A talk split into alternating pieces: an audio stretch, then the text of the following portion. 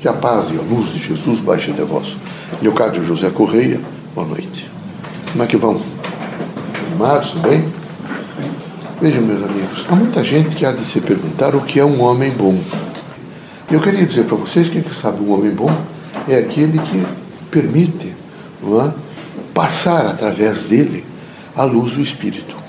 E consegue passar através dele a luz do Espírito em quê? No amor ao próximo, na absoluta e congruente fé em Deus, na dimensão crítica de procurar sempre a verdade, de estar sempre disposto a renunciar, de viver intensamente o sentido de construir um mundo melhor, de estar disposto que ele tem que continuamente aumentar a sua massa crítica para buscar valores que são integrativos do seu processo evolutivo. Essa dimensão, essas dimensões todas vinculadas ao amor, à fraternidade, à luz, à amizade, à consciência crítica, vão devagar trazendo expoências, evidentemente, ao homem bom. O homem bom é aquele que tem poder de renúncia. É aquele que, acima das mazelas da terra e das dimensões diversas do campo terreno, ele vive, veja, toda a prosperidade do espírito. E é preciso viver a prosperidade do espírito. É evidente que vocês estão na terra, vocês têm um corpo, preciso cuidar do corpo, se alimentar, é preciso ter as cautelas necessárias para que, enquanto for necessário, mantenha-se na terra. No entanto, não pode, em hipótese nenhuma, ficar única exclusivamente numa utência em torno de dinheiro, de capital, em torno de poder, que esses elementos são extremamente eh, deturpativos e desviantes do, do campo missionário dos homens. Aqui tem três momentos graves: é sexo, poder, dinheiro, comida. Vocês, alguns de vocês têm uma preocupação intensa de comida, de comida, quando deveriam ter uma preocupação intensa de buscar valores que são permanentes, são perenes, que trarão a vocês desdobramentos extraordinários de uma construção de uma vida nova. É preciso uma vida nova. Veja, o mundo inteiro, a terra toda, o conjunto, evidentemente, de nações, de países, né, que estão nesse momento organizados em estados, eh, estão passando por graves consequências. É um começo de, de milênio, um começo de século, onde o grande significado é realmente valores novos.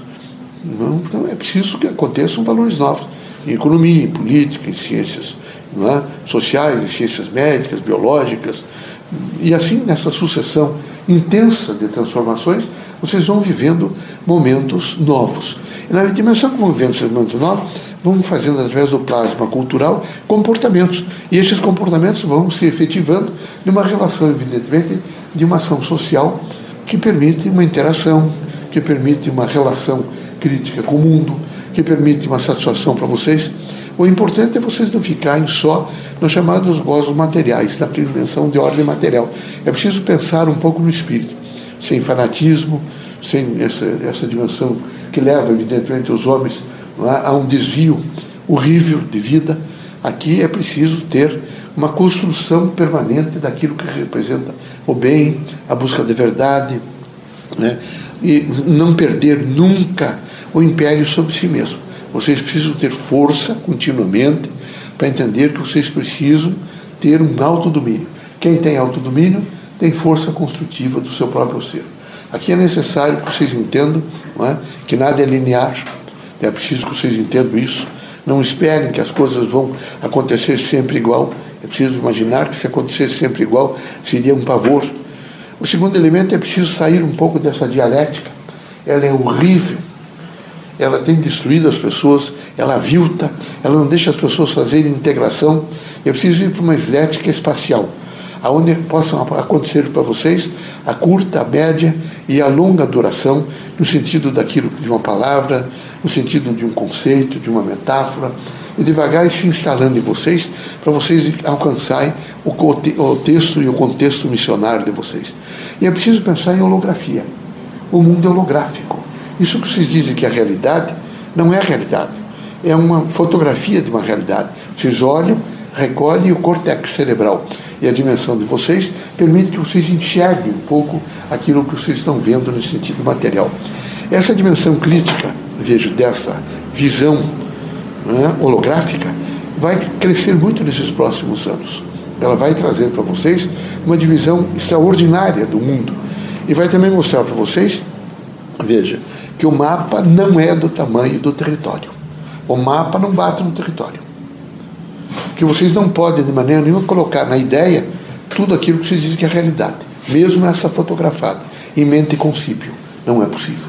Então é preciso ter uma estrutura mental para ver se vocês, num, num grau de funcionamento, vão se alcançando todos os dias para uma relação funcional, existencial com a vida, em um trânsito, evidentemente, inteligente. Aqui é preciso ter um trânsito inteligente. Todos os dias vocês têm que ter um trânsito inteligente. Um trânsito onde vocês não perdem nunca a consciência, vocês não perdem nunca, evidentemente, a relação crítica de vocês, mas é preciso, mais do que nunca, ter um autocontrole. É preciso fazer autoconhecimento, autocontrole, para que, quem sabe, antes de vocês desenganarem, vocês tenham um dia só, em segundos, uma autotranscendência. Transcendência todo mundo tem. Estou falando uma autotranscendência. Quando vocês voltarem do processo, vocês estarão integralmente transformados. A autotranscendência é uma revelação por inteira, vejo, dessa luz do espírito do homem bom. O homem bom, é? através dele passa a luz espiritual. A transcendência imediatamente o revela por inteiro. É preciso que vocês todos tenham essa visão crítica de viver a revelação de um mundo espiritual, sem fanatismo, sem a ordem, sem essa desordem, evidentemente, de controle, mas um processo intenso e integral do bem, da procura, evidentemente, da justiça e do amor ao próximo. Há um outro conselho, estou até deixando uma mensagem para vocês. Eu queria que vocês tivessem um olhar mais compreensivo com os velhos. O país foi estocado pelos velhos, quando cabelos envelhecidos, brancos, trêmulos, alguns com patologias graves. É necessário ter paciência com os velhos. Vocês têm que levar o mundo ao velho, que ele, quem sabe, não vá ao mundo. Eu queria que vocês fossem, levassem o mundo ao velho. Porque é horrível o quadro do velho. Tem alguns que estão dentro de cubículos, de vez em quando o filho vem, ou a filha, uma empregada, troca roupa de cama, troca é, fraldas, dá um alimento, e só o dia seguinte. Aí fica o dia inteiro, a gente aqui coloca alguns espíritos para conversar e para ter paciência, que são completamente abandonados. E é preciso ter, nesse momento, um olhar para o velho. Quem não tem olhar para o velho, tem muito menos para a criança. Um país que não sabe tratar bem quem chega, trata muito mal quem parte. Pensar seriamente no velho. Seriamente. O velho tem que ter considerações. O velho tem experiência, o velho tem afeto, o velho pode dar conselhos. E ele só deixa, às vezes, de caminhar, fica angustiado, entrevado, pelo, eu diria, um verdadeiro desacato da sociedade contra ele. Ele vai se encurvando, vai ficando angustiado e deprimido para, evidentemente, reagir. E ele precisa reagir, continuar caminhando. A grande maioria deles tem essa psicomotricidade é boa e vão viver até pouco mais antes de desencarnar, caminhando e tendo movimentos normais. Só que é preciso com coragem. Quando tiver que internar um velho, é melhor conversar com geriatra, é melhor conversar com clínico geral, com assistente social, com amigos, parentes, fazer uma reunião de grupo e perguntar para o velho se ele quer. Que tirar o velho, às vezes, da casa dele e colocá-lo no local só se ele pode estar ligando fogão, às vezes, está com 102 anos, aqui está passando gente com 102 anos. Então, essa coisa de gás é perigoso. Então, é preciso que você deixar alguém junto, um cuidador, mas, nunca impor para o velho esses comportamentos que ele não gosta, ele quer ter liberdade. Ele quer ter, nesse momento, uma possibilidade de uma constância de ser livre.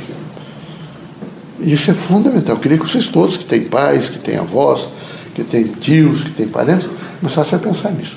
É desumano e impiedoso não é, cercear a liberdade do velho. Tá bom? Deus ilumine vocês todos. Sejam fortes. Vamos trabalhar. Vamos fazer o trabalho.